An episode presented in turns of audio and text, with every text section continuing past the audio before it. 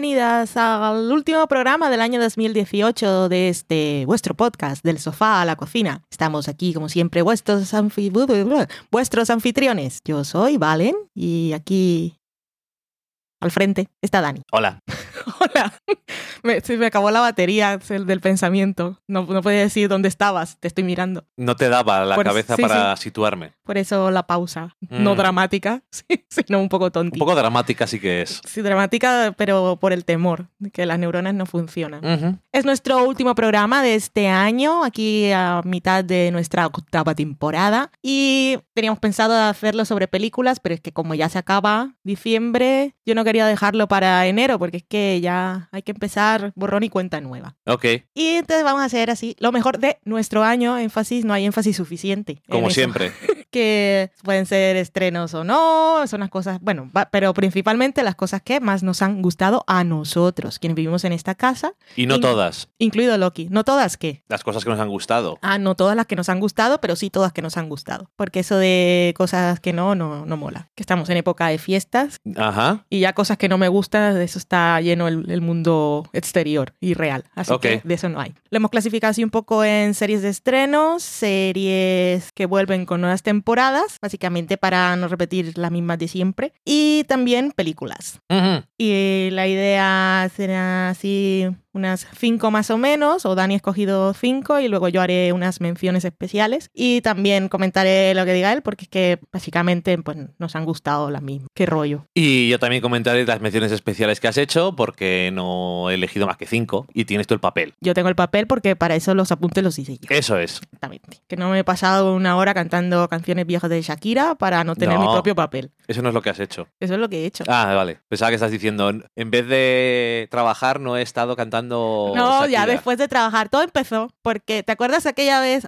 Hola a todos, os contamos un poco, una ventana aquí a, a- a nuestra vida, súper emocionante. Socorro. ¿Te acuerdas aquella vez que nos pusimos a, a mirar en YouTube una cosa que decías a qué notas llegabas? Sí. De la escala hacia arriba y hacia abajo y te decía que... ¿Qué tipo era? te- ¿Barítono? Eso Y entonces em, yo quedé ahí que no sabía muy bien, ya no me acuerdo cuáles eran las dos opciones, pero cuando busqué en internet decían que una era Julieta Venegas y la otra era Paulina Rubio. Y entonces dije, pues voy a cantar. Aquí ahora, Loki, ven, vamos a cantar. Y entonces me puse a cantar una canción de cada una, a ver cuál era mi tono. Y entonces soy Julieta Venegas. O sea, no soy Julieta Venegas, soy su tono. Hola, soy Julieta Venegas. Porque Paulina Rubio me queda muy bajo. Tengo que cantar por encima. Ok. Y entonces después me salió ahí un vídeo relacionado de Shakira, que era con Maluma, y me puse muy nerviosa porque no quiero saber nada de Maluma, no lo he escuchado aún, no quiero escucharlo. Entonces me puse a buscar canciones viejas de Shakira. Para compensar. Y eso es lo que he estado haciendo mientras tú llegabas de trabajar.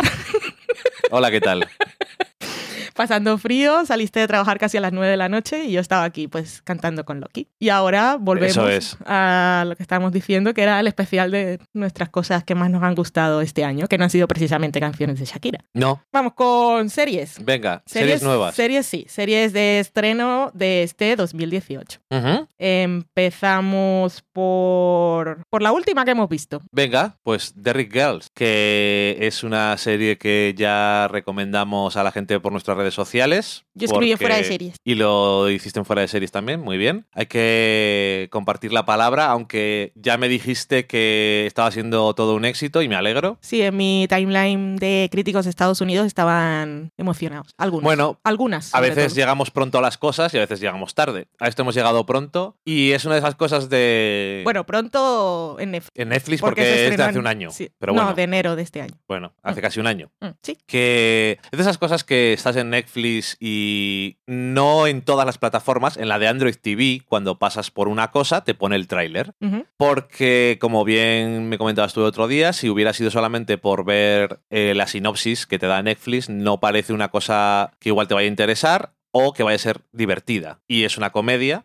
Es una comedia que transcurre en Irlanda del Norte en los años 90 y eso ya podría ser base para ser un tema dramático Sí. porque está en medio de todas las, las cosas de Lira y demás, pero lo que se centra, aunque eso no lo deja de lado, ni mucho menos, sino que deja claro que eso es lo que está pasando al mismo tiempo que estos chavales son adolescentes. Y están viviendo Estas su chicas vida. concretamente, y están viviendo su vida y tienen las, las preocupaciones de todos. No no les afecta tan directamente ese tipo de cosas que están pasando que son importantes. Pero porque es que tienen- como, es, es como algo con lo que han vivido siempre. Sí, Entonces, también. No es una novedad, es simplemente, uy, igual hay una amenaza de, bo- de bomba en el puente y... Y entonces tengo que eh, desviarme Exacto. y me han estropeado la tarde. Correcto. En la primera escena de la serie, los militares paran el autobús para registrarlo y se ve a la protagonista bostezando, los demás haciendo bromas. Es como esto es con lo que vivimos todos los días, es la parte de nuestra vida cotidiana. Ujú. Y nada, pues eh, es un grupo de chicas que eh, van a una escuela de monjas, que hay un chico también, el,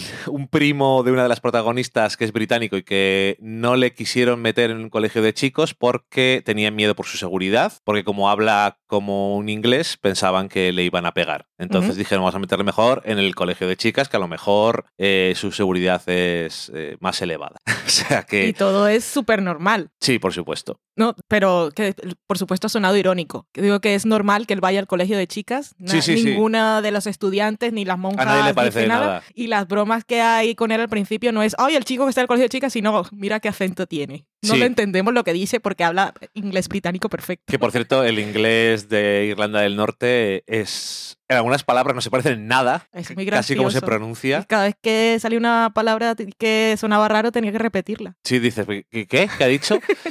Como digo, viendo la sinopsis no, se pone el tráiler solo, salían cinco o seis chistes en el tráiler, me hicieron mucha gracia y dije, ponemos, total, estamos pasando por Netflix a ver qué hay. Sí. O sea, vamos, podemos poner uno a ver qué tal. Son seis episodios de 20 minutos, eh, igual nos extendemos, estamos extendiéndonos un poco de más porque no hemos hablado de la serie, en el podcast y es una serie súper divertida que tiene un montón de situaciones súper absurdas, pero parece que la creadora, da la sensación de que la creadora ha tirado un poco de, de su vida o de las cosas que le han pasado a alguien que conoce y todo... Por absurdo que llegue a ser, no parece demasiado extraño como para ser de verdad. Incluso aunque llegue a ser muy absurdo. Sí, Como en el caso, por ejemplo, de las cosas de la Virgen o cuando le pasa algo a una monja. Pero bueno, todos los personajes eh, están muy bien, muy bien dibujados, pero tienen también una cosa que les hace muy entretenidos de ver. Tienen su cosa de gracia y aparte pues también sus cosas de que son interesantes pero que suelen estar un poco en la capa de debajo. Sí. No las cosas que son un poco más serias que se tocan son siempre como de fondo, quitando el último episodio que hay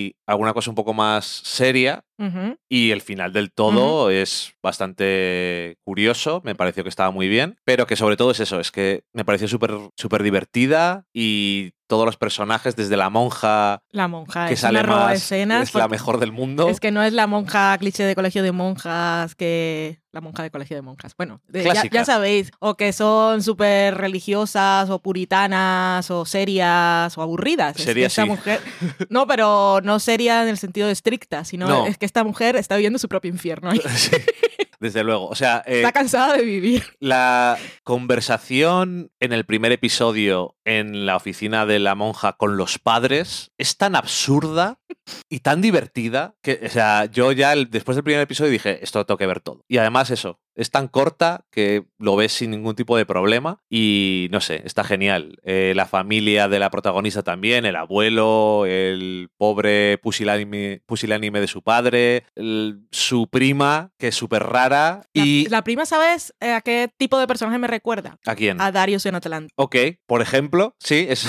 Sí. y tiene un recurso que creo que es solamente en el primer episodio, que es super meta, que parece una voz en off, y no voy a decir nada más, pero que es que es súper gracioso, sobre todo en la última vez que ocurre. En fin, no sé, que me ha parecido súper encantadora, pero sobre todo que tenía la estructura de los episodios y de los chistes súper bien pensada y todo sale súper orgánico. Las chicas, cada una encaja perfectamente en cada una de las tramas que tienen que estar, con sus obsesiones absurdas, Sí. y me ha encantado. Y las caras, son muy de caras las actrices. Sí. Son buenísimas. Mm. Y el humor es así un poco que parece más sucillo de británico, pero es inocente porque es la época. Un Sí. poco, ¿no? Es la época y tiene 15 años. Sí, No es, tiene 15 años ahora, claro. que no es lo mismo. No, no lo es. Son otros tiempos. Sí, lo son. Y eso, a mí, a mí me ha encantado. Muy, muy divertida. Para la... Ay, que hay muchos de vosotros ya sabemos que cuando buscáis una comedia, queréis comedia de verdad, nada de estos híbridos que tenemos ahora, dramedia, comedia dramática y tal. Esto es comedia, comedia, comedia y se pasa muy bien. Y son solo seis episodios, ya sabéis, las cosas británicas que se acaban muy pronto, pero no os preocupéis porque está no solo renovada, sino que ya han rodado la segunda temporada y habrá una tercera al parecer también. Qué bien. Y seguro que lo de Netflix ha tenido mucho que ver. En la renovación, no. No, y cuando lo compraron, digo, que dirían, esto parece que está No, es interesante. que la, la renovaron después del primer episodio, que salía en la noticia, esto lo leí en, Ah, en el, Irish, el Irish Time,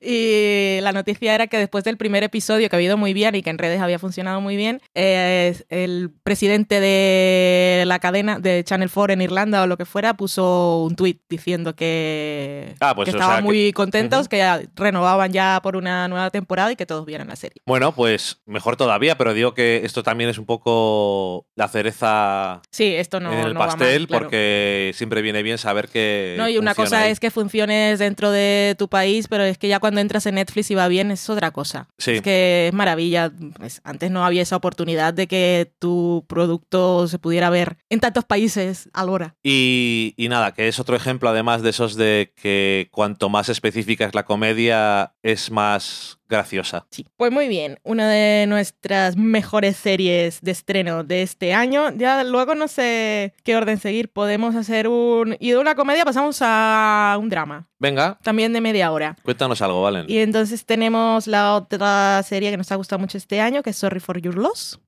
que está al contrario que The Girls, que funcionó muy bien en Irlanda y en el Reino Unido y ahora está funcionando muy bien en Netflix, pues no ha tenido mucho recorrido, aunque también está renovada por una nueva temporada. ¿Lo sabías? No, Está renovada. qué de ilusiones. Es la época de ilusiones. Eh, Sorry for Your Loss, que es de Facebook, Facebook Watch. Ya tienen subtítulos por lo menos, no hay esos problemas de antes, pero bueno, sigue siendo... Que como tampoco promocionan sus series en YouTube ni nada, es todo ahí en su Facebook y sus vídeos, que están las cosas ahí metidas con todos los otros vídeos, pues... Una plataforma que está En fin. el episodio nuevo de Sorry for Your Loss al lado de un vídeo que ha puesto tu cuñado. Sí, tu cuñado, un vídeo que no quieres ver. Seguramente. No mi cuñado, yo mi cuñado porque mi cuñado no es el típico cuñado. Ok, Eh, Sorry for Your Loss, eh, protagonizada por Elizabeth Olsen, que es la que no es gemela, que es la, la actriz que tiene carrera. Que las otras, la de verdad. Las góticas pues, de- ya no hacen nada, ¿no? No, viven de las rentas. Ni siquiera salen en... Es que claro, tampoco pueden salir en nada de moda, que son góticas. El- lo gótico ya ha pasado. Mm. Tenemos aquí la Catedral de Burgos que la han renovado. ¡Socorro! años. Eh, bueno, Sorry for Your Loss, eh, serie de episodios de media hora, eh, una, temporada de 10 episodios y ya os hemos hablado de ella, pero imagínate que llega alguien aquí que dice, "Mm, nunca he escuchado a esta gente, me ha salido en Spotify, voy a ver qué les ha gustado este año, a ver si lo sigo escuchando. Pues diría que con la premisa no parece una cosa, parece una cosa muy seria y lo Y es, lo es. pero también tiene sus momentos de humor, a veces humor negro. Esto nos cuenta la historia de una chica a la que pierde a su marido porque se muere, quiero decir, que eso Sí. suena muy así, y es el proceso de, de luto y de asumir qué es lo que ha pasado y de, bueno, descubrir cosas a lo mejor sobre él que igual pensaba que sabía, pero igual no sabía. Sí, y no estamos hablando... Pero no es en plan los secretos eso es, thriller nada. y amantes y otra Ni familia. amante, ni otra familia, ni que era pobre, ni que era rico, nada de estas tonterías. no. es otra cosa. Algo más importante. Es que es una serie que, que me ha sorprendido muchísimo. Eh, me da pena que esté en Facebook Watch porque es la peor plataforma que he visto en mi vida para contenido original. Y, pero bueno, es gratis, está entera, está con... Es su- que esa es la pena, que sea tan poco conocida, es que es gratis. es que no Todo lo que demás hacer lo nada, pagamos ni- o, lo, o lo se descarga. Ni que lo tienes que ver desde haciendo cosas para decir que estás en otro sitio del Mm. mundo. No tienes que hacer nada. Es. Toma, Facebook, velo. Y, y es una serie que merece mucho la pena ver. Si la premisa os echa un poco para atrás y tal, Eh, eh, que no tiene por qué no. es dura. Y si dura. habéis pasado por algo así, pues tampoco igual es el momento. Pero no es dramática mm, por, por No. capricho. O sea, o sea, no es hiperdramática. Es, es una cosa de esto que llamamos así slice of life. Sí. es un poco la vida. Y ella, ella está en proceso de duelo, pero también está tratando de de, bueno, de, seguir adelante. De seguir adelante. Y tiene momentos bonitos y la serie está muy bien rodada. Y es que Elizabeth Olsen, es que sus ojos, no puedo con sus ojos. Ella me mira. Es uno de esos. que no me mira a mí, es que ya está, me atrapa. Es como Loki, más o menos. Y esta serie cumple con el requisito de mejor serie porque tiene uno de los mejores episodios del año. Y, y además, para mí, tiene dos. Sí, tiene dos. Hablamos del el quinto episodio, que es un episodio que tiene que ver con mensajes en un móvil, y el otro no sé el número, que es el del hotel. Debe ser como el 7 o el 8. 7 o el 8. Está muy, muy chulo. Así que cuando podáis, si la habéis dejado por ahí, echadle un ojo porque de verdad que es muy buena serie. Merece mucho la pena. Y además eso, media hora más. Queremos más de estas.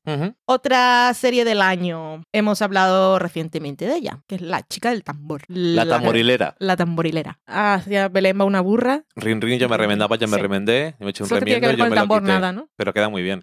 Esta no hemos comentado el final, solo comentamos Ni lo cuando, a ahora cuando habíamos visto el principio. pero bueno, decir que al contrario de igual otras miniseries que que no termina, que no termina diciendo, va, pues no merecía la pena, que es, ha sido redonda. Ha sido una serie que, bueno, es una adaptación de una novela de John Le Carré, está dirigida por Park Chang-woo y tiene muy buenos actores y una pedazo de actriz a las riendas de, la trama. Florence Pugh, la de Lady Macbeth. La Lady Macbeth. Quiero verla en todo. Es una actriz con. Ya lo parecía en Lady Macbeth, que a mí tampoco me gustó tanto como a Valen, pero ella sí, y aquí da más muestra de lo que es su rango. Yo creo que tiene muchísimo futuro esta mujer. Y esta serie lo demuestra. Ya te digo que hay, hay muchos actores veteranos muy buenos aquí, pero ella va cara a cara y a tope. Interpreta a una actriz que se ve atrapada en cosas de espionaje con los israelíes en los años 70. Y la verdad es que la dirección es realmente espectacular. Park es un jodido maestro en ese tema y también los actores tienen, les dirige muy bien, pero bueno, que son muy buenos. El juego, los juegos meta que tiene el guion con algunas de las escenas y algunas de las tramas, a mí me tenían fascinado por completo, no sé por qué. Cada vez que estaban pasando cosas que se estaban fingiendo pasar, pero estaban pasando de verdad al mismo tiempo. Es, una técnica muy curiosa. Es como. Es una técnica muy curiosa para meterse en un papel. Es, rollo actor de método. O sea, ya, te digo. Porque así, sin spoilers y a grandes rasgos, eh, a ella la reclutan y tiene que infiltrarse. Mm. en el bando enemigo. Y para eso tiene que hacerse pasar por una persona que conocía mucho a otra y que habían tenido una relación. Entonces, mm, la idea no era toma un dossier y te estudias todo, sino que tiene un interlocutor como si fuera un ensayo y él, y él habla en primera persona. Entonces ella también y todas esas cosas como que ya las ha vivido para cuando tenga que ponerse en situación, ya tiene como el, recuerdo de algo que le pasó, claro. El recuerdo emocional y bueno, no sé, pero me, ese tipo de, tema, no, no sé cómo es en la novela y, tal, que igual es un recurso de la novela, pero que está, muy, bien, utilizado. Sigue teniendo además sus giros y todas esas cosas, es una trama de espías, pero al mismo tiempo lo más importante es los giros emocionales de la protagonista. Porque son muy emocionales. Sí, y francamente son seis episodios esta también, pero estas son de una hora. No creo que le sobre, está muy, está muy bien rodada y tanto las cosas que son de eh, eh, cosas de espías como las cosas que son más normales, por decirlo de alguna forma, no sé. Todo tiene mucho estilo Sí. Está muy bien ambientada y bueno. Si os gustan las historias de espías, si os gustan los juegos psicológicos, si os gusta Alexander Skargas, si os gusta Florence Pugh, si os gusta Michael Shannon, si os gusta Parchan Book y os gustan las cosas bien hechas, esta serie la tenéis que ver. Está en nuestras cosas de lo mejor del año. Otra serie, esta, esta la ha puesto Dani. A mí me ha gustado, pero yo en top 5 no la pongo. Aunque sí la pondría en mejores momentos, tendría alguna. Estoy hablando de Bodyguard. Y es que eh, yo te entiendo por qué no la quieres poner, pero... No es que no la quiera poner. No, porque dices, yo no la pondría en el top 5. Pero es que me ha parecido un tipo de serie, o sea, el tipo de serie que es tan bien hecho que quería destacarla como una de las cosas. Me ha enganchado muchísimo. Sí, eso sí, eso sí lo tiene. Para eso están las series también. Es que quiero decirte, si una serie quiero. ¿Cuándo es el siguiente episodio? Eh, en este caso está en Netflix, así que estaba, si tenía tiempo en ese momento y si quería verlo al instante y cómo va a acabar esto y anda lo que ha pasado aquí y ha vuelto a pasar otra cosa y otra cosa. Y momentos de no me creo lo que ha pasado, tengo que ver el siguiente porque tiene que ser mentira. Pues no sé, quiero decir, ese tipo de emoción no me lo ha dado otra otra serie Ujú. este año. Es otras cosas diferentes lo que me han aportado y creo que esta está muy bien hecha. Además está eh, escrita y dirigida como para ser una serie con muchos giros y oyoyois y acción y tal. Está eh, planteada con mucha paciencia, con escenas súper largas que incrementan la tensión y la intriga de lo que va a pasar Tiene escenas larguísimas. de forma que no llega a ser como cuando Tarantino se hace parodia a sí mismo y al final la tensión es demasiado... eh, Lo larga que es la tensión es demasiado estúpido. Aquí viene de forma más orgánica y realista. La primera escena de, la serie ya es una escena súper larga, pero más adelante hay otras eh, escenas o grupos de escenas, pero bueno, situaciones que están extendidas de forma natural y que no sabes que es una de las cosas que más me ha gustado, es que no sabes lo que va a pasar. No, nunca lo sabes. Porque dices, bueno, tal. No, no tienes ni idea. No sabes ni cómo va a acabar la primera escena. Tiene, cuando llevas 10 minutos en la primera escena, puede acabar de cinco formas distintas. Sí. Y realmente todas te parece que son plausibles dentro de este universo. Y bueno, una tras otra. Y me ha parecido que es- eso es un tipo de cosa que me parece que hay que destacar también. Sí, sí, que destacar. Estas series hay muchas que intentan hacer esto, pero no siempre lo hacen bien. No siempre funciona. Y sí, mm, digo, no la pondría en mi lista de lo mejor del año, pero sin embargo tiene uno de los mejores giros del año, que es en el tercer episodio. Tiene uno de los mejores personajes femeninos del año, que es Julia Montagui, que es mm, una mujerona y que tiene escenas de yo controlo que molan un montón. Y también la serie de Mam, pero muchas, muchas Mams, que no Mami, Sí. sino Madame Mam, muchas, muchas, muchas de todo, de todo tipo y molar un montón. Así que Bodyguard también está en nuestro top de mejores estrenos del año. Otra serie, voy a decir una yo que no estaba en tu lista, pero es que a mí me ha gustado mucho. Y yo sé Adelante. que es una serie que tú no vas a ver nunca, pero yo la he disfrutado, que es La Amiga Estupenda. La Amiga, Estu- la amiga Estupendi, como decía yo, que me leí el libro y no porque me haya leído el libro. En realidad la serie es que esos dos personajes son maravillosos y enamoran. Lila y Lenú, Rafaela y Elena. Tienen unos apodos muy raros los italianos, unos diminutivos. ok.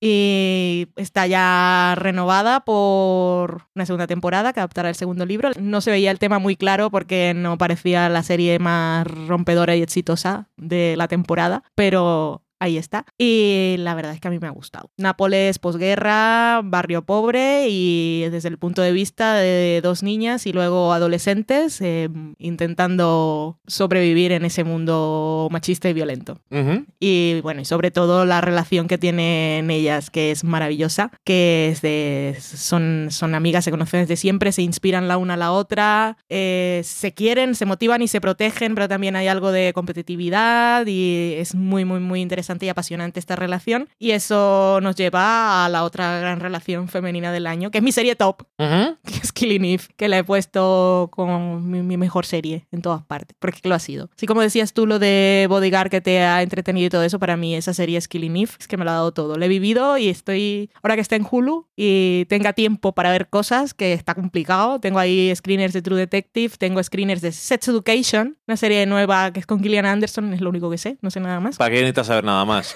Así que eso. Y bueno, Killing Eve, es que es maravillosa. Segunda temporada ya está rodada, nos llegará en abril, pero es que me ha dado los mejores momentos de chipeo, emoción, de dar palmitas, de estar contenta, de reírme y de tensión. Un maravilloso primer episodio de presentación, un maravilloso quinto episodio donde llevan al encuentro esos dos personajes que yo de verdad no esperaba que fuera hasta final de temporada y luego un final de temporada que es el espectáculo desde que empieza con otra de las roba escenas del año que es eh, Irina y que es la risión, o sea, es que es una serie que es todo ese, es el humor constante, es la tensión sexual no resuelta que no debería serlo, pero en realidad es una agente del MI6 en este caso y la asesina que va matando por toda Europa y se supone que debe cazarla, pero hay una cosa ahí desde, desde el principio, es que es el chipeo profundo. Yo me he vuelto muy chipista. Yo esta serie, ya lo dije cuando hablamos del primer episodio, me compró y también pensé que no le iba a gustar a todo el mundo, pero me alegro de que le haya gustado a mucha gente, porque tiene un tono tan concreto que parecía que me la- que habían dicho, oye Dani, que vas a hacer una serie. ¿Te, cómo te, te gustaría esto? Y dije, sí, Phoebe Waller-Bridge. Algo así, me parece Sí. bien. O sea, el manejo de el tono de esta serie, que tiene un tono muy particular, Y lo tiene desde la primera escena. desde la primera escena... Que no es fácil eso, porque a veces las cosas encuentran su tono o lo tienen por momentos. No, esta es eh, el cómo manejarlo continuamente y tenerlo siempre claro cuál es el estilo de la serie y qué estilo, además. Las actrices protagonistas son de lo mejor del año, pero es que la serie es mejor que todo. Y es una serie nueva que igual alguien se ha olvidado que había, no a nosotros, pero igual alguien ha dicho, ah, es verdad, Killing Eve había sido este año. No se os olvide. Y si alguien no la ha llegado a ver, por favor, nunca es tarde. Nunca es tarde, ¿no? Abril me parece un poco tarde para que me vuelva, pero es lo que bueno, hay. Ya está aquí, no pasa nada. Y por último, así en rapidito, eh, dos menciones especiales. Una, La maldición de Hill House, que fue una serie que a mí también me gustó mucho, que también tiene uno de esos superheroes en el quinto episodio, pero aparte muchísimas más cosas. Bueno, es que la disfruté muchísimo, la vi dos veces además, porque te acompañé en Sí. tu visionado después de la pesadez de tienes que verla, por favor. Y la otra para un Ar de Madrid Ujú. para pocas series españolas que vemos, seleccionamos muy bien, eso sí, no nos Sí. engañan. y esta, pues, estuvo muy bien, aparte episodios cortitos y también muy divertida y también personaje del año, Ana, Ana Mari. La verdad es que una, una gran sorpresa y otra que a lo mejor si alguien no se ha animado, yo creo que le va a sorprender. Sobre todo gente de fuera de España. Sí, si podéis verla. Pues ahí nos quedan las series, las que hayan sido. Eh, no os preocupéis, esto podía haberlo dicho al principio, pero bueno, ya sabéis de, todas formas que no tenéis que apuntar porque os ponemos el listado de las cosas en el texto del- de esto que sale en los reproductores o si no en delsofalacocina.com. Ahora vamos con regresos. Nuevas temporadas de series que también queremos. Nos han gustado. Sí, nos siguen gustando y que no es fácil mantener el nivel No. ni en segundas temporadas y mucho menos en posteriores. Lo hemos dividido así para que todas tengan su espacio. Eso es. Entonces empezamos con regreso. Y para hacernos la vida más fácil, no tener que elegir tanto. Sí, es que si no, sufre. Yo odio las listas de lo mejor del año que incluyen todo. No, no me pidáis tanto. Y luego ponlas en orden. Yo, a ver. Nah, eh, por cierto, eh, esto es sin orden alguno. ¿eh? Ninguno, ni alfabético ni nada, totalmente aquí. Ya Random. veis. Eh, regresos. Eh, pues mira, estamos hablando de que no alfabético, pero en este caso empezamos por Atlanta. Atlanta, que ha tenido su segunda temporada, ya hemos hablado de ella en el, el podcast. Ujú. Y nada, que Donald Glover está teniendo su año. El 2018 ha sido el año de su triunfo y la segunda temporada de Atlanta ha cementado lo que había hecho la primera. 2017 ya triunfó con los Emmys también. Desde luego, pero digo que lo que hablabas tú antes, Ah, no es Consolidación. fácil Sí. consolidarse. eh, además, en una serie que es tan peculiar y tan concreta, no solamente porque está hablando de. Concreta y, y no concreta. Sí, está hablando de una cosa muy concreta, que es la experiencia afroamericana en Atlanta, pero al mismo tiempo, y de una gente muy concreta también, pero al mismo tiempo de cosas muy universales y absurdas a veces, y tiene episodios que son a veces muy señalables, de esos de el episodio no sé qué, el episodio no sé cuál. Aquí pues todo el mundo dirá Teddy Perkins, eh, pero hay muchos más. El episodio en el que eh, Paperboy se va a la, a la barbería Bueno, sí. y al bosque. Eh, genial. Desde el primero con el cocodrilo. El primero con el cocodrilo. Es que entras en Atlantis esa cosa de estoy entrando en otra dimensión sí, es como... y no sé qué va a pasar. Te tendría que decir como la dimensión desconocida. Sí. Estamos entrando. el- todas las cosas de Darius. La fiesta de Drake. El último episodio, el episodio en el que van a la universidad. Es que todo tiene por lo menos un momento que es la genialidad. Eso no quiere decir que hay episodios que sean malos y tal. No hay episodio ningún, no hay ningún episodio malo, pero todos por lo menos encima tienen una cosa que es maravillosa. Y tiene mucho estilo, está rodada con mucho gusto y es que, bueno, está genial. La Kisa Stanfield se ha hecho famoso por Sorry to Bother You y por Get Out el año pasado, pero aquí además le hemos visto en una entrevista y es prácticamente Darius. Sí. Es el tío más raro que he visto en mi puñetera vida en pers- eh, como persona normal, a no ser que esté El tío más actuando, raro que he visto como persona normal. a no ser que esté actuando también, pero es súper peculiar y le pega mucho también ya de paso esto, pero que no sé. eh, siempre además también tienes algo te va a sorprender. Ya sea si el año pasado había coches invisibles, pues este año puede haber gente haciendo carreras eh, a la puerta de un strip club o cualquier cosa. Y la verdad es que otro triunfo. Otra serie que también sigue consolidándose es Insecure, de Ujú. Issa Rae. ¿Es Issa Rae? Issa Rae? Issa Rae, ¿no? Sí, Bueno, no lo sé.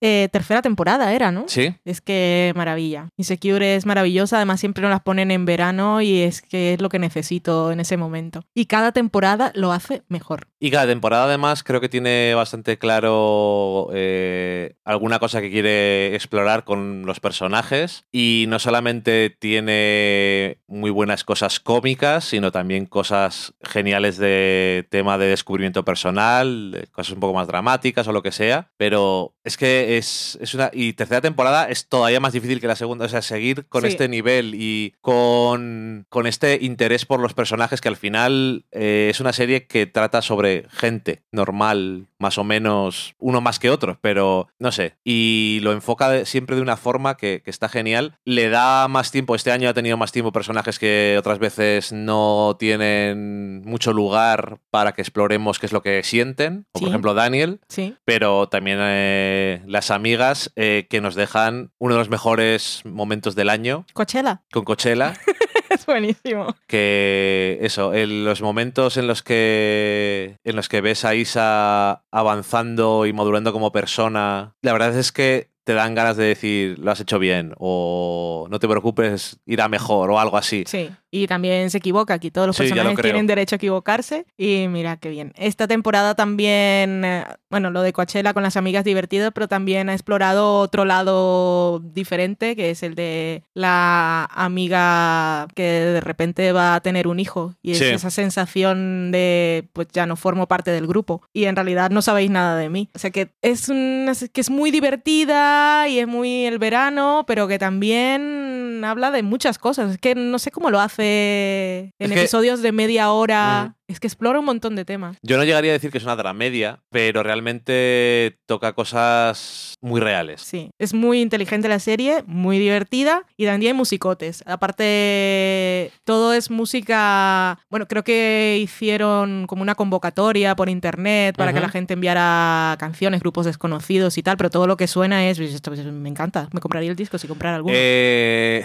además, Isa decía en uno de, recomendado también ver después de cada episodio su sección de Wind Down, Ujú. que es ella y el productor ejecutivo y alguno de los actores hablando del episodio y bebiendo. Eh, en uno de ellos decía, si no hacíamos nada bien este año, por lo menos que la música fuera buena. Ujú. Lo que mola también mucho de, de ese extra, que si no lo ponen aquí en HBO España, buscadlo en YouTube, porque vale mucho la pena, eh, es que cuando llevan a los actores, ellos están- Se creen que son los bueno, personajes, sí, están sí, como muy, muy- son muy celosos de sus personajes y de lo que hacen. Y, y mola que estén tan a veces, involucrados. a veces di- no dicen eh, tu personaje hace esto, sino tú hiciste Sí. esto y no me gustó.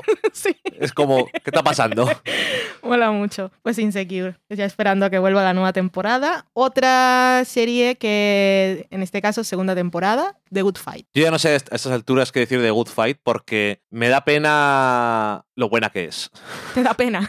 Es que eh, me da pena porque lo digo en el sentido de que The Good Wife nos gustaba hasta que Hasta nos que no nos enfadamos y Es como, y dijimos, como nos no- decía Nico, te recordaré hasta que te olvides. exactamente Pues y, pasó. y dijimos no vamos a ver ya lo que hagáis porque nos habéis hecho enfadar con la última temporada de The Good Wife y un día ya nos rompimos ya os lo contamos y lo vimos y es que es tan mejor Mejor.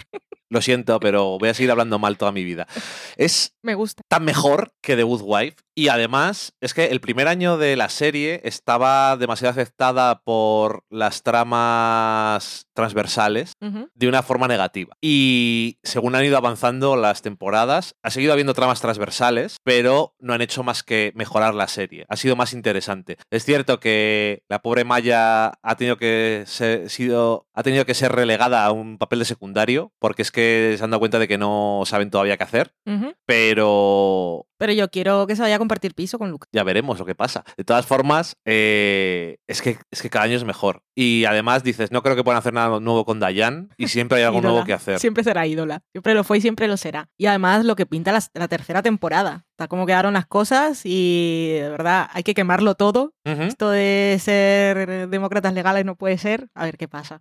Tengo muchas ganas de ver la tercera temporada. O sea, y además es la serie eh, post-Trump que lidia con ello de con más humor sin ser estúpido. sí, si no porque es la para broma, estúpido la broma tiene- fácil ya. Para estúpido ya tienes a Trump. Sí. Que es que cuando habla es que es una broma Mm. andante. Entonces no puedes hacerlo así. Tienes que explorar cómo afecta a otra cosa. Sí, sí. Y es- esto es no solamente es muy interesante, sino que es que es, es lo- es genial. Y el mayor mérito de esta serie es que es un drama legal de una hora y súper entretenido. Y yo creo que a todos los que nos gusta The Good Fight nos pasa lo mismo. Y es que en cuanto está el episodio lo quieres ver, te da igual lo demás. Sí, sí, sí, sí. Vamos a ver The Good Fight, venga. Es maravilla. Pues otra serie, en este caso ya su quinta temporada de Netflix y de animación, protagonizada por El Caballo, quien lo diría, que también ha estado muy bien, Bojack. Bojack Horseman, que como decías tú, eh, el año pasado tuvo más episodios de esos de el mejor episodio del año Sí. para ti, pero este año ha tomado una aproximación otra vez diferente a ella misma Ujú. y lo ha hecho de una forma súper analítica y autoconsciente y, Y, autocrítica. autocrítica y comentando sobre sí misma y sobre el estado del mundo del entretenimiento y además lo ha hecho al mismo tiempo que tenía episodios que iban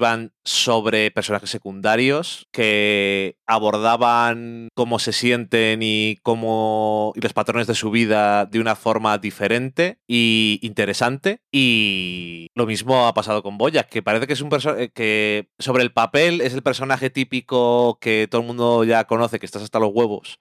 Nunca mejor dicho, que es el hombre antihéroe, en este caso un caballo, pero todos sabemos lo que estamos hablando. Y eh, este año Caballo antihéroe, ya es le dieron otra vuelta de tuerca más y continuando con su caída en picado de una forma diferente, que no sentía que estabas volviendo a pisar el mismo terreno, sino lidiando con más consecuencias, haciendo lo más meta posible con poniéndole como protagonista de una serie en la que al final ya no sabe si está dentro o fuera, que es el típico personaje de una serie de antihéroes. Sí. Sin embargo, Bojack Horseman no lo es. Y entonces, eh, bueno, yo ya dije todo lo que tenía que decir.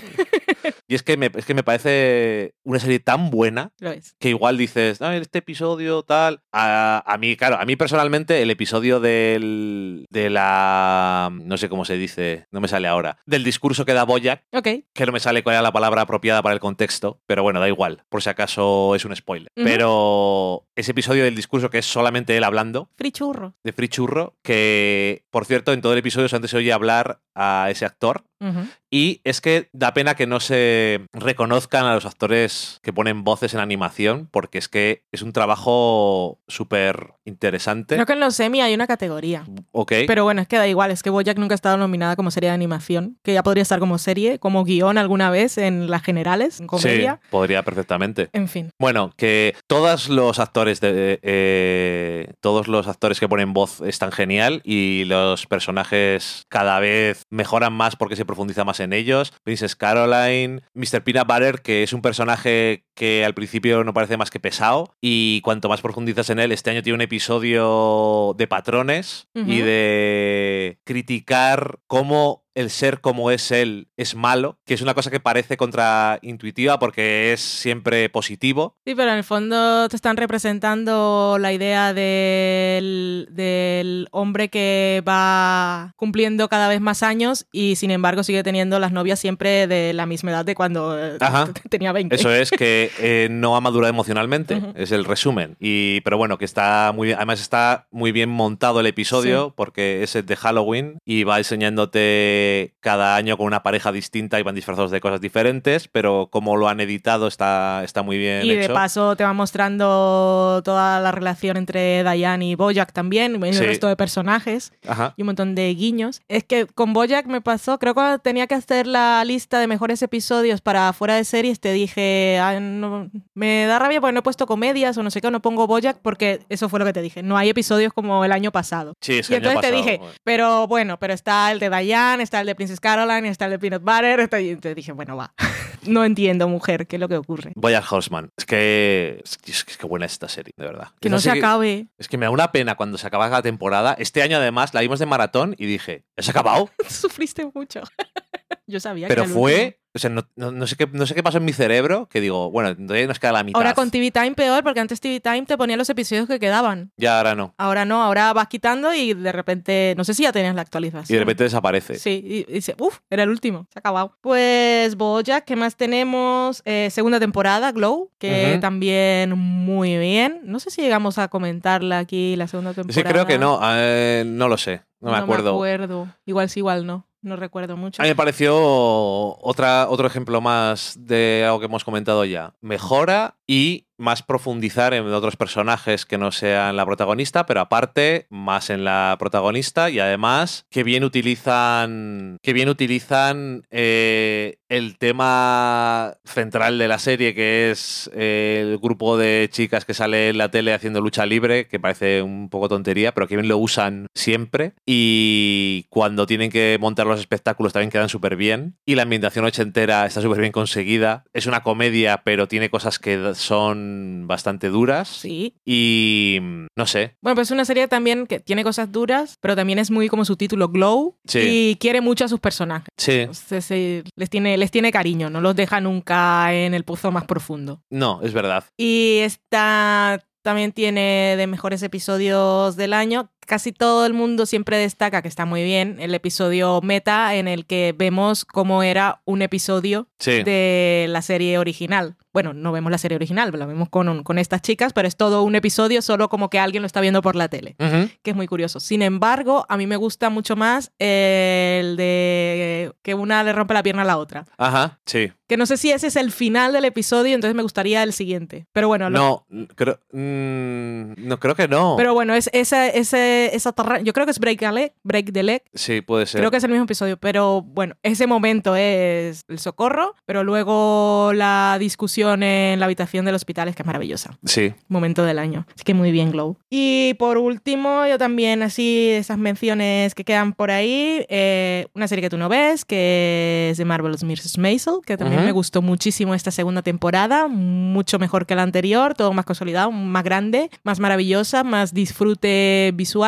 Amy Sherman Paladino, leí en el libro este que Stealing the Show, que salió ahora en español, que se llama Dueñas del Show, que te dije que me lo trajeras en papel, por el otro lo tenía en Kindle, es que el libro me gustó mucho. Y ahí hablaban, es, es un libro en el que una periodista entrevista a varias showrunners y pues cuenta un poco cómo ha sido su carrera y los retos y tal. Y en el de Amy Sherman, en el de Amy Sherman Paladino, no sé, todavía no, cuando sacaron el libro aún no estaba esta nueva serie, así que todo lo hablan de las chicas Gilmore. Pero es súper interesante, pues no recordaba, no lo sabía realmente hasta que lo leí. Eh, Amy Sherman Paladino estudió ballet, su madre, su padre trabajaba en musicales y tal, o sea, tiene toda una formación musical. Y cuando empezó a trabajar en las chicas Gilmore, que no le prestaba mucha atención y ya no sabía dirigir, contrató a una mujer que luego trabajó en Homeland y en muchas más cosas, que había trabajado en musicales y también tenía formación musical. Entonces, su ritmo para rodar las escenas era tenía tenía una musicalidad Ujú. y te hacía esto de la gente hablando muy rápido mientras caminan y la cámara se mueve, o los personajes se mueven. O sea, es que es maravilla técnica. Y aquí en esta segunda temporada se nota un montón, porque hay un montón de. Hay muchas situaciones, muchas escenas que se ve que están súper coreografiadas, pero que mola verlas. O sea, es una serie que es como un mundo de fantasía, aparte de, lo que cuentas, que en realidad no es muy dramática, tiene sus puntillos, o sea, tampoco es la superficialidad, o sea, hay conflicto, pero sobre todo es mm, eso, disfrute visual. Mm. Y mola como mete la cámara en la casa y los personajes están en un pasillo y van entrando y saliendo de las habitaciones, pero es que la- los diálogos son tan rápidos, tienen que ensayarlo tanto. O sea, yo lo veo, lo estoy disfrutando, pero también estoy diciendo, "Oh, ¿cómo lo hacéis? ¿Cuánto ensayáis? Y cuánto, o sea, eh, Rachel Brosnahan tiene que estudiar mucho. Sí, porque tiene que hablar Muy mucho. rápido. Está genial, me gustó mucho Mrs. Maisel. Y también la segunda temporada de Handmaid's Tale, que no fue como la primera, la cosa así de que, que ha estado en todos los tops y tal, pero a mí la segunda temporada también me gustó mucho Sí. y yo soy de las que defiende el final. Aparte, esta segunda temporada también tiene uno de los episodios del año que es el de Holly, el de... Qué fácil identificarlo, el de la nieve y el lobo, pero tiene uno de los momentos de la temporada para mí, que es el del brunch, Sí. que es humor negro y que es muy raro en una serie como esta y por lo tanto por eso lo aprecio tanto. Sí, no me extraña. Yo de Mrs. Maisel he visto una duodécima parte de la temporada y tenía muy buena pinta. Está muy bien, pero es que para esta no te puedo esperar. No, no, no, no, no tienes que esperarme. Pero que siempre que he llegado y lo estabas viendo y lo he visto 20 minutos o lo que sea, me ha parecido que estaba, que estaba bien. Hay una escena en que viajan a París y Mitch, que es Mrs. Maisel, entra a un cabaret, a un bar, y está así como, bueno, ya tiene sus cosas, sus problemas y tal, y de repente empieza a hablar, está hablando inglés, estamos en Francia, ¿vale? Pero hay una, una mujer que sabe inglés y entonces eh, traduce y termina Mrs. Maisel en el, en el escenario, en el micrófono, hablando súper rápido y la mujer traduciendo de, en francés al público que está ahí. Y es una locura. O sea, todo lo que dice, porque aparte da mucha información y tiene giro final el monólogo que está haciendo, que no es un monólogo en realidad, está un poco como en el primer episodio de la serie que está hablando de su vida, Sí. pero es todo tan rápido. Imagínatele, ya la has escuchado hablar al ritmo que habla y la otra traduciendo y está superpuesto, porque Sí, no es, claro, porque no es digo una frase y tú me traduces. Ella va hablando y la otra va hablando. Es, es maravilloso. Está muy bien la serie. Pues ahí está. Y con eso terminamos series. Y para acabar esta lista de nuestras mejores cosas del año, vamos con las películas. Pinículas. La pinícula, los flins. Dani me ha marcado aquí en la lista, tiene una película de los Oscar, tiene un blockbuster, tiene otra película que también fue más o menos que funcionó muy bien en taquilla, tiene otra película que es un poco más indie, pero que está en la lista de mejores películas de Obama, por ejemplo, es una película que tiene muy buenas críticas, y por último tenemos Roma, que se ha estrenado en Netflix. Entonces, hay películas de las que hemos hablado, otras que no. De estas vamos a hablar menos. Yo, por ejemplo, iba a proponer, ya he hecho, he hecho Roma, que es el spoiler. De Roma iba a proponer no hablar mucho porque creo que va a estar nominada en los Oscars. Ok. Y esos episodios de los Oscars, igual, como ahora no estamos con secciones, igual nos dedicamos a las películas y podemos comentarlas un poco más. Porque esta es una película que hay que comentar bastante. Pero bueno, eh, empecemos con No de muchas vueltas. Di Roma. bueno, ya que estamos, pues Roma, vale. Que se ha estrenado en Netflix la película de Alfonso Cuarón, que nosotros, por cierto, habíamos visto Children of Men. Children of Men eh, unos días antes. Y la cosa es la cómo en cada película Alfonso Cuarón te mete en un universo diferente y te hace un género diferente y una cosa totalmente distinta. Todas sus películas o sea, no tienen nada que ver con la otra. No, Y todas son maravilla técnica. Exactamente. Es que es, su forma de meterte en los sitios es con esa dirección y la ambientación y sus planos secuencia bien pensados y todo eso siempre lo hace y te mete más dentro. Roma eh, está como que bien, ¿no? Eh, es un peliculón, ya hablaremos de ello. Sí, porque yo quiero, quiero comentarla bastante. Mm, Hay muchas cosas de las que hablar. Si a alguien no le ha gustado porque es un monstruo, no pasa nada.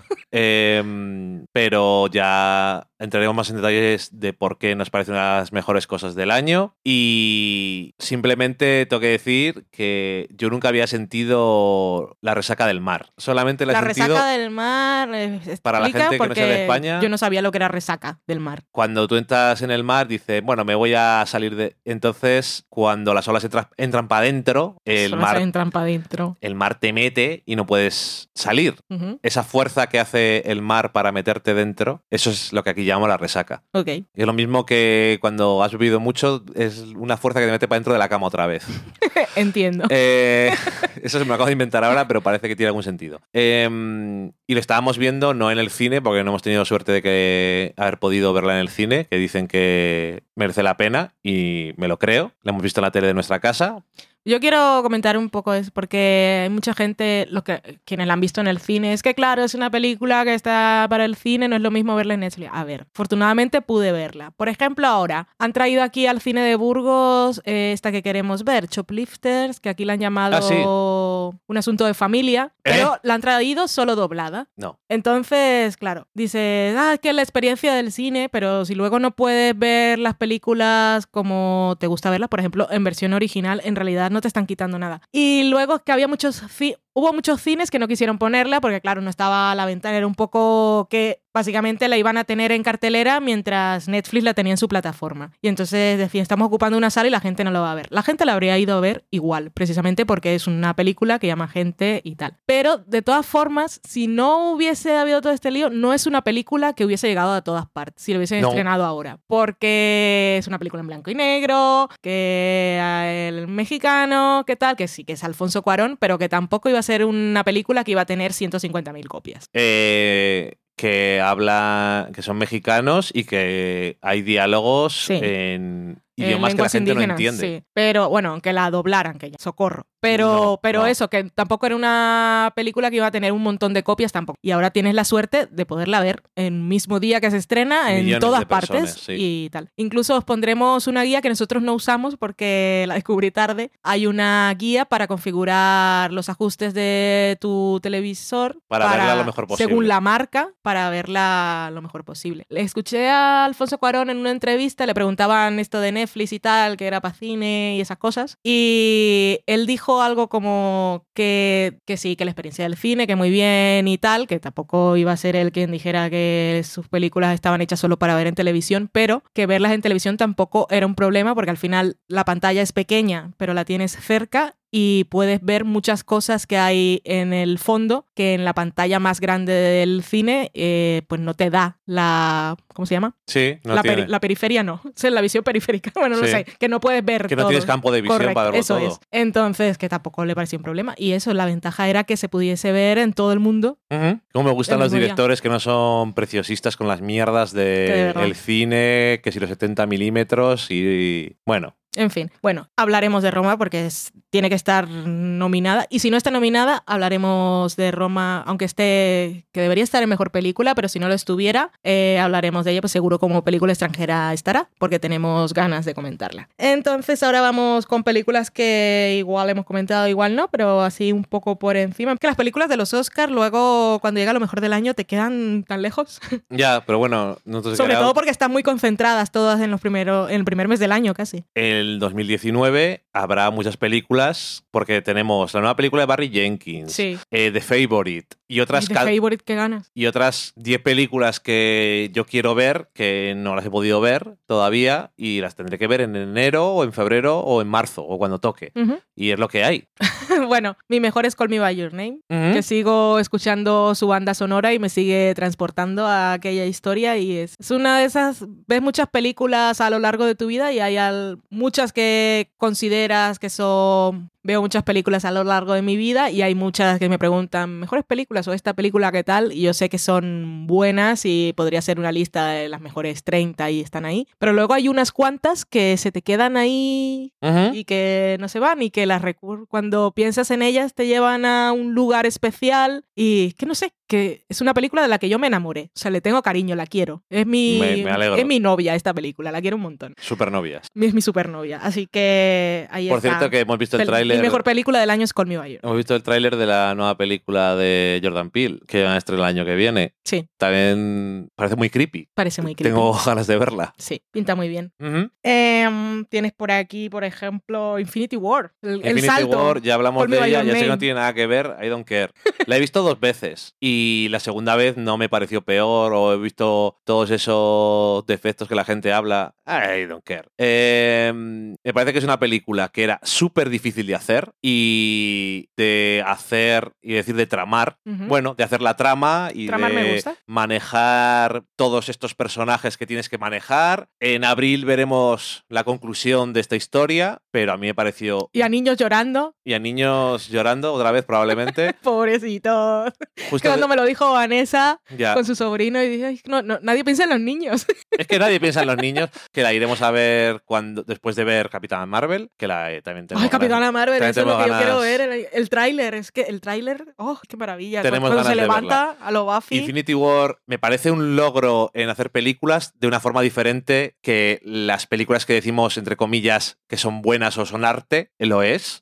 Y además eh, satisface esa parte de mí que siempre ha amado los cómics y ha leído todas estas historias. Y en la culminación de todo esto, de esta época dorada, en el que eh, estamos viendo tantas adaptaciones, unas buenas y otras no, pero que los cómics son algo mainstream y ya no eres un friki que te pegan y me emociona y esta película me parece que yo habría visto otra media hora, si no me daba igual. Yo estaba súper metido en la película y mira que es larga porque Sí. dura dos horas y tres cuartos casi y yo estaba totalmente a tope. Habría visto las dos películas una después de la otra. Ojalá lo hubieran hecho así. Yo, intermission, voy al baño, adentro otra vez. Eso tiene que volver. Es que, claro, pierden. Bueno, cobren dos entradas. Hombre, Si al final hacen lo mismo. El final, me da igual. Eh, al final es eso, que es un logro de otro tipo, pero creo que no es fácil hacer esta película. Y los hermanos Russo lo han pensado mucho cómo tenían que hacerla y yo creo que han triunfado porque toma 20 personajes, toma tramas y toma 10 años de películas, hazme algo. No es tan fácil No. que quede bien y yo creo que acertaron con cuál era la perspectiva que tenían que utilizar y nada más. Ya sé que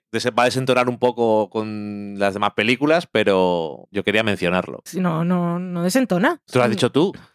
No, yo he dicho que pasábamos a un blockbuster de Call Me By Your Name, Bueno, que es mi novia, mi Venga. supernovia. Em, tenemos ahora Quiet Place. Quiet Place, esta no la hemos comentado. No la hemos comentado, ¿no? Que ahora le ha salido la versión B, que es la de Netflix con Sandra Bullock. También tenía aquel- buena pinta, ¿eh? Porque en aquella era que no, te, no podías hacer ruido para que no te escucharan los monstruos que no te ven. Y en este caso los protagonistas, o sea, los seres humanos, lo que no pueden es ver, porque si ven al monstruo les pasan cosas. Entonces tienen que ir a ciegas. Eh, cuando pensabas que no podía ser más ansioso algo, ahí lo tienes. Porque además eh, no hemos visto todavía la película de Netflix, No. pero yo tengo ganas de verla. Sí, Pero sé que me voy a estar con una ansiedad porque ellos no están viendo y yo sí. ya. Y, y A Quiet Place me parece que no es una película perfecta, pero me parece que John Krasinski ha hecho, ha hecho una película que no es solo competente, sino que ha conseguido todo el equipo y los actores y actrices El mejor, que están muy bien. el mejor logro de John Krasinski fue haberse casado con Emily Blunt y que lo quiera y haya protagonizado su película. Pero bueno, que además no fue así. Es que le dijo, se lo ofreció a una amiga de ella y ella dijo, "Vale, voy a leer el guion para ver si le gustaría. Y dijo, oh shit, ahora tengo que hacerla yo. Pero bueno, que tiene, es, eh, tiene un gran manejo de la tensión, tiene momentos muy emocionantes, eh, el asunto de que no se puede hablar y tal, puedes sacarle todos los peros Sí. que quieras y ver si se estira mucho la goma o no, en- depende de los momentos, pero yo creo que plantearse esas cosas rompe un poco la magia y a mí nunca me la llega a romper Ujú. y la película me parece que te metía dentro de este mundo y te hacía sentir las ansiedades cuando tenías que sentirlas y me pareció una película súper efectiva Yep. y también de ese tipo de... Por eso también me apetece ver la de Netflix y nos gusta Black Mirror que tenemos muchas ganas de ver ese episodio en el que se pueden elegir cosas, socorro, no puedo dejar de pensar en que quiero verlo, que estas cosas de fantasía y de... Solo tienes 10 segundos para elegir, si no, elige por ti. Ay, socorro. Yo solo paso muy Qué mal. ansiedad. Sí, a ti no te gusta nada. Por eso no te gustan los videojuegos en los que hay tiempo. Es que di- dicen que más que a una película interactiva, recuerda la experiencia de un videojuego. Ok, pues eso, que estas cosas de fantasía y ciencia ficción que tienen un elemento curioso que puedes desarrollar muy bien y que utiliza para manejarlo todo, que es, es- no sé, que me suelen atraer y no tenía por qué haberme gustado, francamente, pero creo que las, los personajes que no son los más profundizados de la historia del cine están perfectamente dibujados Dentro de lo que del arquetipo que tienen que ser y los niños están muy bien Ujú. que una película como esta te mata la puñetera película con malos niños actores y la verdad es que no sé me parece que que oye le van a seguir dando dinero me imagino para hacer películas a ver qué otras cosas le apetece hacer oye Seguro que tienen un proyecto no me entera. seguro que tiene algún proyecto Jim de The Office ahora hace películas Bueno, y tiene barba Jack y Ryan en Amazon, que seguro Sí. que eso le da dinero porque Amazon dice que funciona muy bien. La gente no sabe dónde saca los datos, pero pero no te importa no me importa, tampoco la veo. no Otra película la vimos vimos hace poco, era la que decía antes que estaba en la lista de mejores películas de Obama, es Octavo Grado, Eighth Grade, que eso eh, en Colombia estaba pensando, yo sé que es, yo estaba en 11, estaba en, es que no sé, estaba en 13. No sé qué estás hablando. En curso, Mm, allí va por números, como las calles. sí. eh, y entonces el octavo grado, pues sería octavo, no 13. ¿Pero qué dices? no sé qué digo. ¿Qué, qué ha pasado? Esa es la edad, es lo que estamos hablando, ¿no? Sí. Octavo, aquí había, cuando yo era pequeño era octavo de GB y ahora ya eso ya no existe. Claro, ahora en es octavo yo estaba, yo tenía 13 años. Primero El de la Socorro. ESO. Claro, en o- 11, No lo sé. 11 era. Claro, eso era séptimo, octavo. Estamos aquí hablando los dos al mismo tiempo, dos cosas distintas, por cierto. Habla tú de Miss Maisel. Es que estaba pensando yo. No, sí, octavo, es que no tiene ningún sentido, porque me he ido por ahí. Yo qué sé. Es que mi, mi- Llevas mi bebiendo mucho cabeza tiempo funciona ya. muy raro. Vale, pues sí, octavo grado, niño de 13 años. Según guion- no me acuerdo cómo se llama el director guionista, pero es uno de, de- de- de esos señores que nunca ha, tenido, nunca ha sido una niña de 13 años, como dices tú, Sí. pero que cuenta muy bien la experiencia. Ujú. Y es una película, es muy bonita. Sí. Y la actriz, que, que creo recordar que hicieron un proceso de casting así como muy... Bueno, es que eso me lo contaste tú. Sí, que que nada, pues vieron a mucha gente, pero que estaban buscando. Bueno, que primero, Bo Barnan, que es el director guionista, que él decía que siempre se había identificado más con las experiencias que tenían ahora los niños de 13 años que con la gente de su propiedad. La vida de 13 años de cuando él tenía 13 años, Ok. sino de los niños de 13 años de ahora, que es lo que él entiende más, que es las redes sociales y todo eso, Vale. que ahora que tiene veintitantos años, eso es lo que conecta más con ellos que con los 13 años de cuando él tenía 13 Ah, años. vale, pensaba que conectaba más con ellos que con gente de su edad ahora. No, en ese sentido, es vale. lo que me refiero. Y que eso, y estaban haciendo el casting y buscaban, bueno, decían, decía él que buscaba a alguien que fuera tímido y que fingiera no serlo, no a alguien que no fuera tímido y que fingiera ser tímido. ¿Vale? Sí. Porque con la gente que es tímida y cuando va al colegio, sobre todo en Estados Unidos, pues tiene que fingir que está unos segura de sí retos. mismo, ya sabes los retos de Estados Unidos, y fingir que puede encajar con la gente, y fingir que sabe hablar y no decir tonterías, como yo también cargo el móvil, soy así, a veces me quedo sin batería, y que ella era perfecta y la verdad es que no le puedo llevar la contraria, porque está genial, esta niña es... Eso me encantaba. Bueno, es una niña de 13 años que va al instituto y sí es muy tímida y luego es youtuber sin mucho éxito, pues graba sus experiencias, da consejos. Sí, da consejos. Como que se da consejos, o sea, ella da consejos como si fuera una niña muy segura, pero en realidad se los está dando a sí misma porque es una vida que no está viviendo. Ujú. Y es tan mona cuando los está grabando porque la vemos a ella mirando a cámara y se equivoca y como habla, es que es la dulzura, es oh, que, que la quieres abrazar. Y su padre, la persona más paciente del mundo. Su señor que sabe que tiene una hija de 13 años. Sí, Y, y ya está. Eh, es una película pequeña, no solamente en taquilla o así indie y tal, pero también en escala.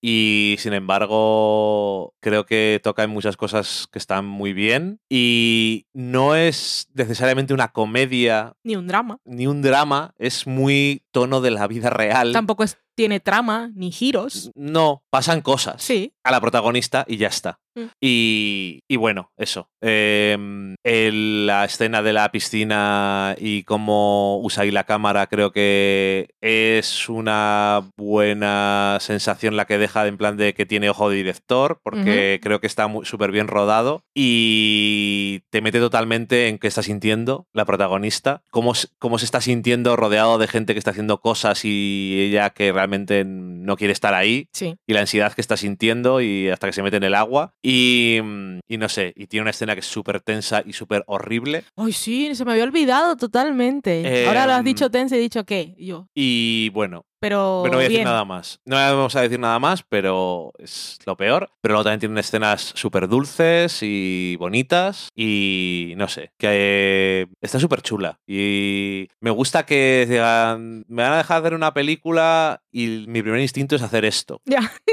Y no sé, que es una cosa que, que mola, que, que eso sea lo que lo primero que la- le apetezca hacer. Tú es que no has visto ninguno de los monólogos que ha hecho, hay un par de ellos, No. un par de especiales, pero el último que que le podéis ver en Netflix, se llama Make Happy. Está muy bien y habla. O sea, tiene un estilo muy concreto que lo mezcla con canciones y tal, pero también habla de depresión y de cosas de sus ansiedades.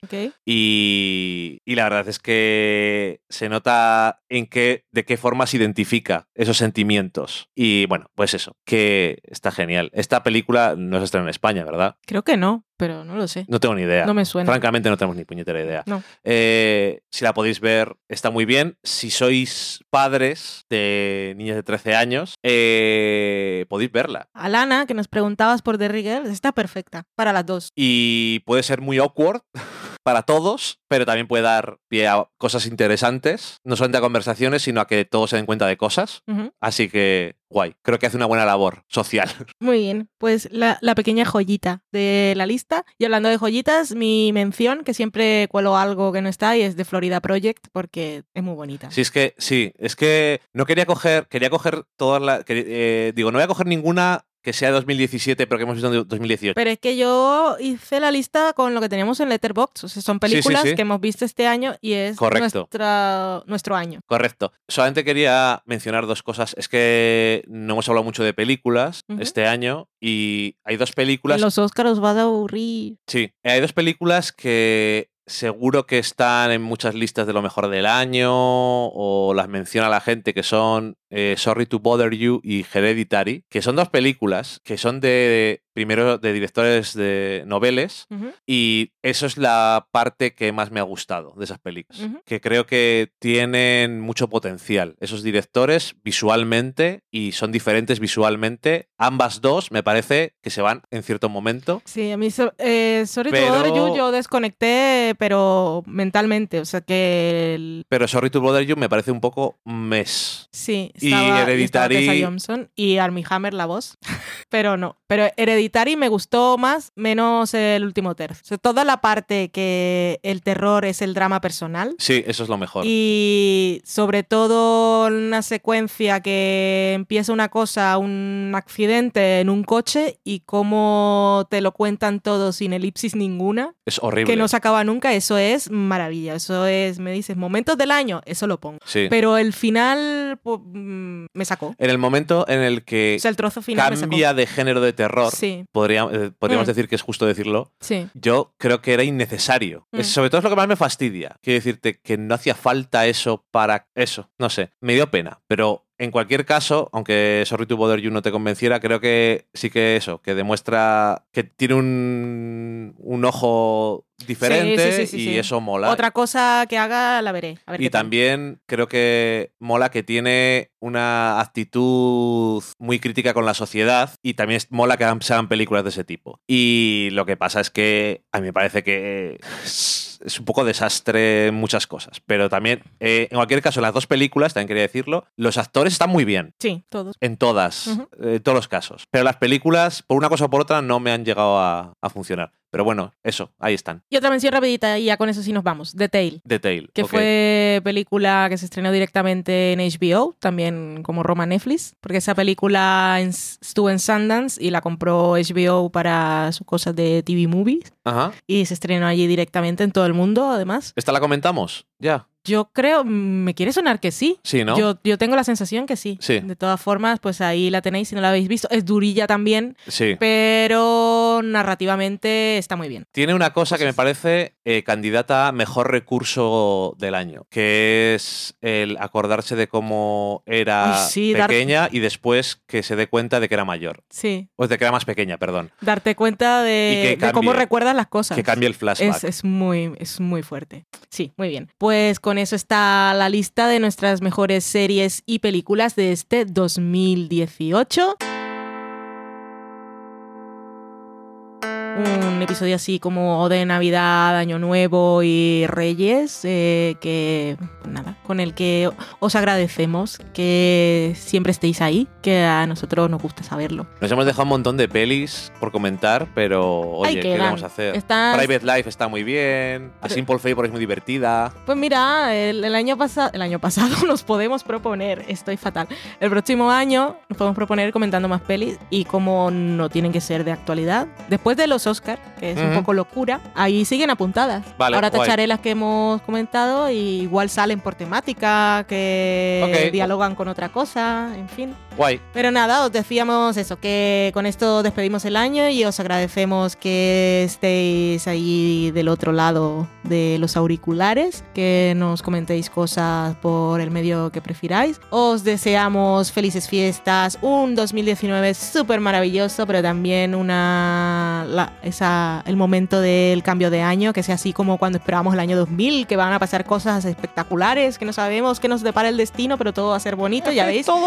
No se acabó el mundo, pues no se acaba. Acabó un poquito mejor. Vamos mm, dos pasos adelante, uno detrás, pero por lo menos vamos dando pasos adelante. Que hubo una época en que parecíamos que íbamos siempre para atrás. ¿Tú crees que estamos dando dos pasos para adelante solo? O sea, no, solo no, al revés. ¿Crees que estamos dando dos pasos para adelante? Algunas personas, por lo menos estamos concienciadas. Luego en el terreno político, pues. eh, Yo veo que cada vez todo- vamos a peor. Todo está a la ultraderecha, pero también está la gente con más comentando. Igual, igual dejamos de ser tan pasivos, un poco como en The Good Fight, y dejar de pensar que Las cosas se arreglan solas. Exactamente, y decidimos hacer algo. Oye, yo qué sé. A Hay saber. que tener esperanza y sobre todo hacer algo. Pero bueno, en fin, que estamos aquí de celebración, de comer uvas. No, eso no os atragantéis. Si sois como yo, que no podéis comer las 12 uvas, pues os coméis unas cuantas y con, mientras masticáis una, pues pedís tres deseos. Que yo creo que a las uvas no les importa. La ofrenda es estar ahí con la gente y tal. Eso. Y si sois como yo, en la primera campanada os metís las 12 en la boca. que así no puede. Así no se puede. Yo lo hago. También podéis eh, comprar las peladas que no tienen semillas, pero es igual. Yo no puedo. Bueno, en fin, da lo mismo. Haced lo que queráis, pero no os atragantéis. Y no paséis frío, ¿vale? Tienes que decir algo no de eso. paséis frío y no paséis calor, que Oh, en el sí, sur claro. están en verano. Sí, sí, sí. Súper raro. Ah, el hemisferio. Bueno, en Barranquilla también. En Barranquilla no están en, están en el puñetero Ecuador. Pero están en diciembre, siempre las brisas de diciembre. O, sí, como dice tu madre. Oiga, hacía fresquito. Hacía fresquito. ¡Anda, hombre! Mi hermana también me dijo el otro día que hacía frío. Me dijo, hacía frío, amor. Hacía frío, ¿eh? Sí, 23 grados. ¡Hoy! Os queremos mucho. Y Loki también nos manda. Estaba mirando a ver si estaba, pero bueno, yo sé que me manda ahí por el sistema Surururu que tenemos para conectarnos, que es nuestro Bluetooth universal y de amplio espectro. Os manda felices fiestas y un miau miau. y luego decir que alguna cosa mala, probablemente. Me No. dice fiesta y se pasa algo malo. Adiós. Bello. Es un gato, por eso piensa así. Ajá. Adiós. Adiós.